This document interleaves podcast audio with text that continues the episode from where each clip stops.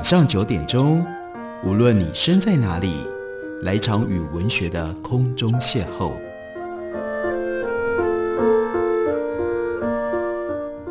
杨照谈书，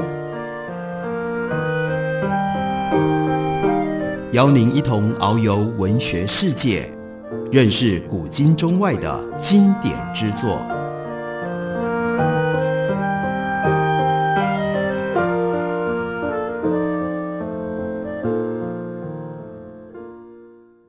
各位听众朋友，大家好，欢迎收听杨照谈书。本节目于台北广播电台 FM 九三点一，每个星期一到星期五晚上九点为大家播出。我是杨照。在今天的节目当中，要为大家介绍的，这是春山出版公司出版的一本新书，书名中文直接叫做《一位年轻博物学家的日记》。这里直接，因为要告诉大家，在这里特别强调直接，因为要告诉大家，所谓年轻博物学家。他的重点应该要放在年轻这件事情上。这个作者呢，他的名字叫做 Dara McNulty。他有多么样的年轻呢？他是二零零四年三月出生的。换句话说，我们节目播出的时候，他才快要满十八岁。他是一个来自于北爱尔兰的青年。他是博物学家、生态保育者以及环境运动者。最重要是他十几岁的时候。他就写了一个部落格，标题是 “Naturalist Dara”，博物学家达拉。在经过了从十三十四岁就开始写三年多，他另外还写了一些帮英国非营利自然生态组织写的文章，就受到了各方的注意，因而独立出版社 Little Toller 就出版了他的这样一本自然书写的日记。这么年轻的一个人，能够称之为叫做博物学家吗？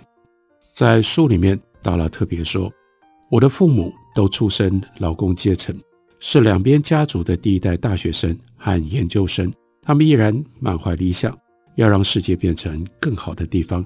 这表示着，在家庭里面物质并不宽裕，但就像妈妈所说的，我们在其他方面都很富足。爸爸是一个科学家。”原来是海洋学家，后来转而变成保育生物学家。他一路走来始终如一。他的父亲为荒野蕴藏的秘密和知识注入了活力，并且对小孩解释大自然的奥秘。妈妈的职涯路径就像他一般渡溪的方法，那就是从来不走直线。曾经担任过音乐记者，曾经在公益组织服务。后来又做了学术研究，涉足每一个不一样的领域，同时还替他九岁的妹妹规划自学的课程。他的妹妹呢，名字叫做 Blatna，这个名字意思是盛开的花朵。目前，妹妹是一个自然小精灵专家，能够随口说出一堆昆虫的知识，养宠物瓜牛，并且修理，哎，特别的修理屋里的所有的电器。让妈妈啧啧称奇。娜拉，她另外还有一个十三岁的弟弟，名字呢是 Loken。这个名字的意思是凶猛者。Loken 是一个无师自通的音乐家，总能够在我们的心里面同时激起绝妙又困惑的感受。他也对肾上腺素上瘾，他热爱急冲下坡或者从断崖重要入海。通常是以中子星的能量来度日，这指的是什么意思？大家知道吗？那那就是恒星是以超新星爆炸结束它的生命周期之后，剩余的核心坍塌，剧烈压缩就使得电子并入质子，转换成为中子，所以中子星密度非常的高，自转的速率快得不得了，而且产生了巨大的能量，所以它用中子星。来描述形容他弟弟现在所过的这种激烈的生活。再下来还有 Rosie，Rosie 是谁呢？是一只有严重胀气的搜救犬，它身披斑纹大衣，二零一四年被收养。它是家里面的老虎狗，我们又称它叫火靠垫，是最佳的陪伴，是舒压高手。而 Dara 他自己是。满腹忧思的那一个，两手老是脏兮兮的，在口袋里塞满各种死东西，偶尔还有动物粪便。看这一段话，让我们会觉得这不像是一个博物学家，比较像就是一个十几岁的青少年吧。然而，如果我们更进一步的读他的日记，我们就知道，一来他的思想、他的观察跟一般的青少年很不一样；另外一部分，为什么我要介绍这样一本书？因为他的文字、他的表达的方式也和一般的青少年有很大的差距。我们来读一下这段日记。他说：“一夜安眠，并非我熟悉的经验。这个世界令人应接不暇，要处理如此庞杂的资讯。”然后呢，逐步筛汰，对我来说非常的困难。早春的光线当中，这个日记写成于四月二日，所以是春天。拉斯林的色彩大多自然柔和，是我能够忍受的色调。鲜艳的色彩会造成某种痛苦，有如直接对感官发动攻击。噪音可能让人崩溃，自然的声响比较容易处理。那就是在拉斯林这个地方能够听到的全部的声音都是自然的声响，在这里我的身心处在一种平衡状态。我并不常有这样的感觉。他表示我能够重新和自己和家人连结，通常呢很困难，因为生活会变得紧张忙碌。我在这里轻松漫步，可以一连几个小时独自看鸟。可以随意走到任何地方，自由探索。这里也不会有人乱丢垃圾，也没有任何惹人厌的东西，除非你讨厌动物的粪便。在这里，这种还蛮多的。好奇心会吸引我到这样的地方。我也可以在这里捡拾海鸭和刀嘴海雀的蛋壳。去年的这种蛋作为战利品被渡鸦偷走了。另外有鲨鱼和鰩鱼的软鞘，另外有贝壳、有骨头。在家里面，我们有一种称之为叫做 “Famana Time” 的说法，意思是相较于大多的地方，生活似乎可以过得更悠哉。但 Famana Time 比不上拉斯林 Time，这个在拉斯林更加的和煦，更加的自由流转，产生了另外一种时间的感受。睡醒的时候，外面刮着风，天色灰暗，但这并没有阻止 Loka Blanen，就是他的妹妹跟他的弟弟，和他一起往外跑。风削过我们裸露的脸，眼睛和嘴巴灌满了盐分和新鲜感。即使灰黑相间，这里的天空仍然饱含着亮度、空间和彩度，不像一般的 suburban。郊区的天空那么样的沉重，也许因为海天如此的辽阔，我们再度去勘察昨天发现灰雁的湖，我们不停地奔跑。今天早上没有看到野兔，它们大概都躲起来了，在强风里蹲伏着。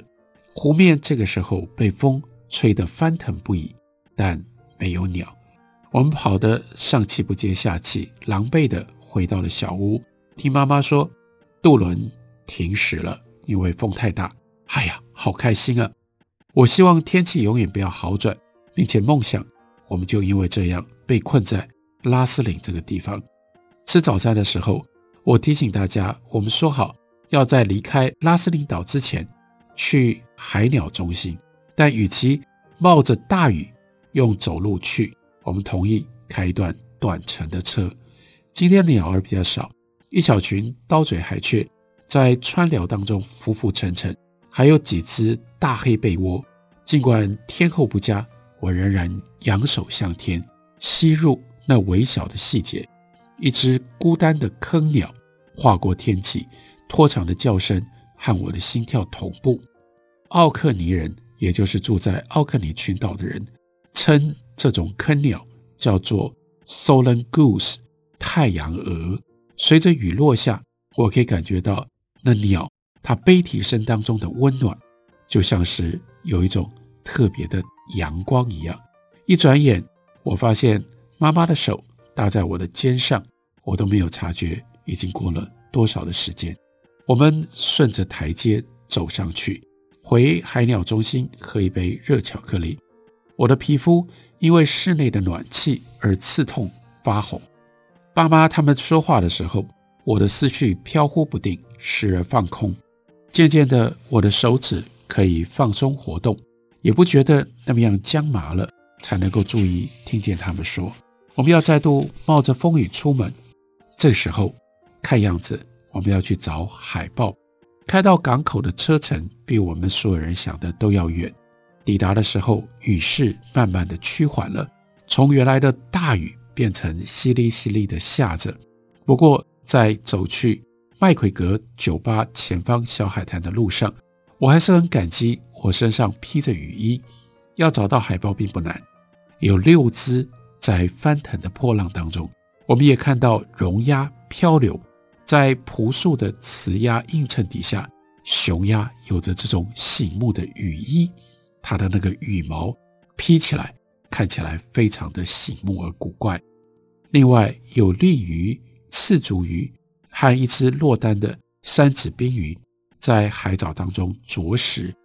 远处有更多的鸟头上下摆动，细长的脚在冲上岸的海带间踏舞。有一只海豹身上有一个奇怪的红色凸起，原来是它被人造的塑胶画出的伤口。虽然已经愈合了，但那个不管是什么样的物件，仍然卡在原来的地方。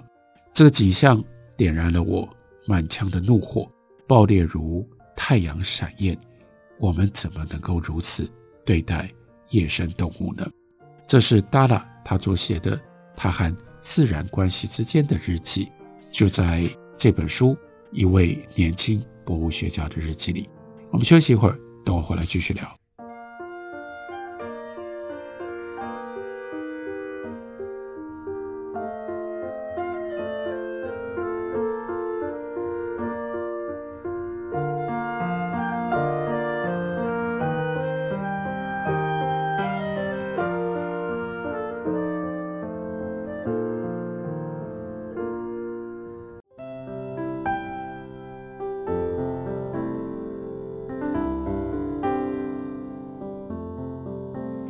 听见台北的声音，拥有颗热情的心，有爱与梦想的电台，台北广播 FM 九三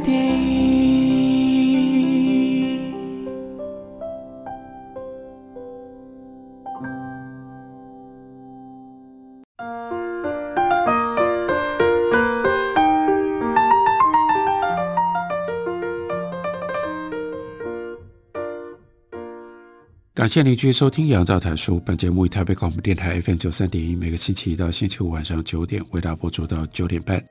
今天为大家介绍的，这是春山出版公司的新书，书名叫做《一位年轻博物学家的日记》。这个博物学家真的很年轻，多年轻呢？这是 Dala，他在十四岁的时候，用一年的时间记录了世界的流转。从春天开始，他在他的日记里写下了家里的花园。北爱尔兰的乡间，各种公园和我们刚刚所听到的海鸟的自然世界，一株不起眼的野花，一声鸟叫，甚至是云影雨滴的流动，都震撼着 Dala 他敏感细致的心灵。这些语言独特的文字，有着文学家的诗意，也有着博物学家的视野和关怀。不过，同时这本书也呈现了非常重要。Dalla 他的特殊身份，他是在五岁的时候就被诊断为自闭症者，所以是一个自闭症者求学之路所遭遇的各种不同的困顿。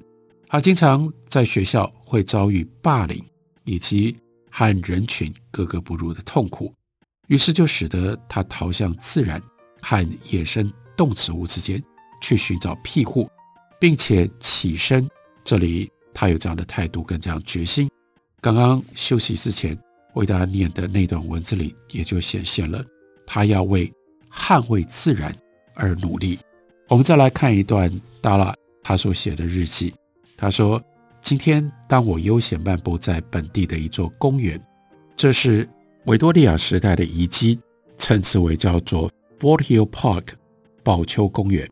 发现之前没有注意到的景象，我们喜欢在里面玩的杜鹃花丛，连同它曾经覆盖的那样一个我们藏在里面的阴冷的世界，竟然被铲除了。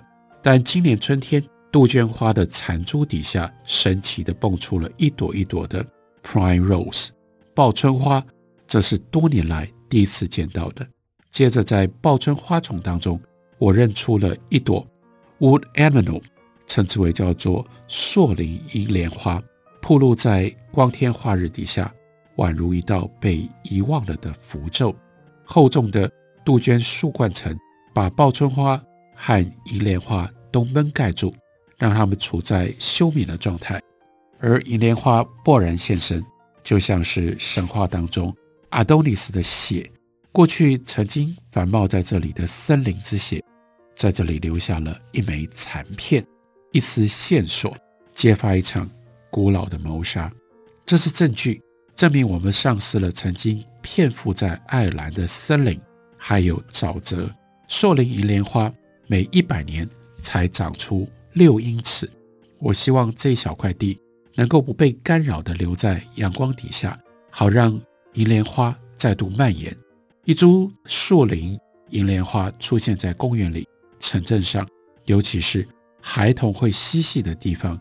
一株银莲花蕴含这么丰富的神话，这么多故事，现在竟然能够再次的诞生，开启了这个世纪许多的心灵，触动众生。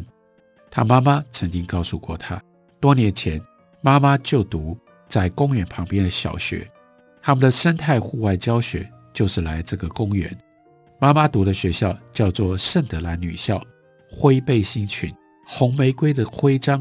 妈妈告诉他，他好喜欢这个公园，因为妈妈的名字叫做 Rosine，就是爱尔兰语“小玫瑰”的意思。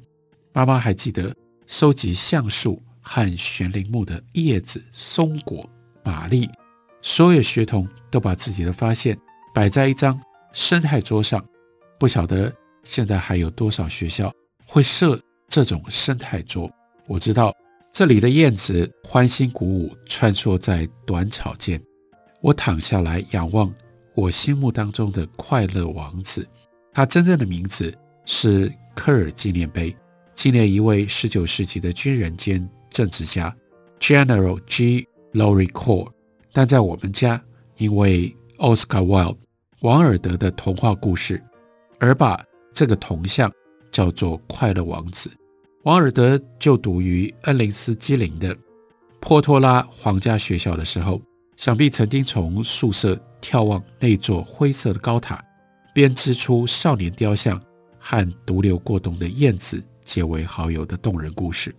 在故事里，王子目睹城市当中。各种不同的惨况，要燕子啄下装饰雕像的宝石，撕下表面贴附的金箔，拿去给穷人。当王子身上所有的美丽都剥除殆尽了，快乐王子被拆除，被丢进到熔炉里，最后只剩下他碎裂的心和在一旁冻死了的燕子。天使拾起了燕子和那颗心，把他们带到天堂上，宣称。他们应该是这座城里最美的事物。这个故事总是让我听哭了，我们全家人都被这个故事弄哭了。我深深沉入到草地，望着燕子的剪影，听到燕子呢喃的声音。王尔德鄙视波托拉，也就是他的学校。我也在那里度过我心灵饱受摧残的十八个月。我无法想象自己当初。为什么想要进到那个学校？也许因为爱尔兰最著名的作家之一也念那一所学校，那是 Samuel Beckett。他很热爱他的母校，可能因为他喜欢运动。对我来说，每一天都是煎熬。我尽可能的掩藏我自己。霸凌者都是一些力强势大的男孩，受欢迎的运动健将，说起谎来天花乱坠，仿佛可以从自己的嘴巴里。吐出钻石来，但那是暗黑的钻石，那是血腥的钻石。我突然间坐了起来，我的心跳狂猛。其实已经过了一年，想起在学校的日子，还是太痛苦了。我很高兴，我离开了那里。我来看那一朵决然独立的硕林银莲花，如此的孤单，却因而更加的美丽。再来看接下来下一天，五月十三号星期日的日记，而开头就说：当你去探访熟悉的地方，它从来不是真的停滞不动的。总会出现什么样的变化？每一个新的日子都会带来一点倾听，带来另一番的景观，带来之前没有注意到的东西。那个东西可能平淡的像一堵石墙。当然这样说对石墙不公平啊！多少的生命从石墙的间隙跟裂缝当中冒出来。如果你有耐心去注视一面石墙，我可以保证，在你眼前展露的。会是一场表演，只保留给驻足观看的人。不过今天的演出不在墙上，或者是在墙内，而是在越过墙的那一头。我们在叫做七里根七自然保护区里走了好一阵子。这个隐秘的小地方离我家不远，同样是我们很少会遇到别人的地方。今天我们在这里寻找兰花，并且留神的倾听。有没有杜鹃鸟在啼叫，在石灰岩的表面上跑来跑去，看是不是能够找到哺乳动物的粪便？妹妹很喜欢越过墙去张望另外一头，而且一看就转不开眼。她有第六感，我们两个人都感觉到什么，而她在最完美的窥探点停下来，因为这座古代环形堡垒的石墙后面藏着一汪池塘。池塘映照的天空，里面有无数白牛的小黑影，在光影当中来回急冲。那是一大群不断颤动的蝌蚪，以及由它们展开的史诗般的生命周期。期盼和迷醉，我们就翻过了墙，围在泥泞的池旁边，欣然的凝视。池水因为沼气而波波的冒泡，这让我想起了民间的传说，想到了。抱上女妖，还有鬼火，有机物质分解的时候散发出的闪烁的红光。爸爸记得在坦纳哈里叔公的农场上看过它们在黑暗当中舞动。近年来，这些灵光、闪烁的红光变得很稀奇，那是因为排水系统和农地改良夺去了我们大部分的沼泽，包括树藻、草藻以及泥炭酸藻。无论那是生物体在发光，或者是沼气在燃烧，让思绪随着抱上女妖和鬼火飘荡，都是一件美妙的事。民间传说和故事经常受自然界的奇景美物所启发，所以这些故事又将自然深深地带进到我们的想象里。而且我就爱凝视的池塘，因为它一定有益于心智。我的脑袋大部分时候。忙得不可开交，对过度亢进的大脑来说，观看水藻、甲虫、水螟和蜻蜓的幼虫，实在是一帖良药。被表面张力绷平的池水出现了波纹，看不出来源。我感觉到洒在头上的蒙蒙细雨，变成了豆大的雨珠，从额头滑落到脸庞，把我从恍惚当中唤醒了。布拉尼和我跑到树林旁边。去躲雨，但雨停了之后，妹妹回去找爸妈，我则朝不同的方向继续独行。随着地球的运转，我们会在某一个时刻探寻特定的事物。今天我好想听见杜鹃鸟。我对于各种季节性的第一次出现需求强烈，每一样事物的出现，第一次出现都非常的特别，一心可盼我今天能够听到。杜鹃鸟最早的啼声，我发觉自己跟大家走散了。我来到了针树和蓝铃花间杂的隐蔽的树丛。你知道那种忘记一个地方，顿时又突然之间全部想起来的感受。置身在灌木丛，把我直接带回蹒跚学步的幼年，踩踏着紫丁香的花串，直到妈妈把我一把抱起，再快转两三年。我在拨弄着一坨牛粪，因为我要观察粪金龟，并且爬上长满苔藓的堤岸，寻找我不认识的东西。我几乎流下泪来，独自一个人，宁静的足以感受到过往，感觉到它和麝香味的当下交叠。日光穿透树冠，这个时候低躺下来。虽然他只有十四岁，他竟然能用这种方式思考、感受，并且记录时间。作者是 Dara McNulty，这是一位非常年轻的爱尔兰博物学家。他所写的这本书，春山出版公司出版，书名就叫做《一位年轻博物学家的日记》。感谢你的收听，下个礼拜一同一时间我们再会。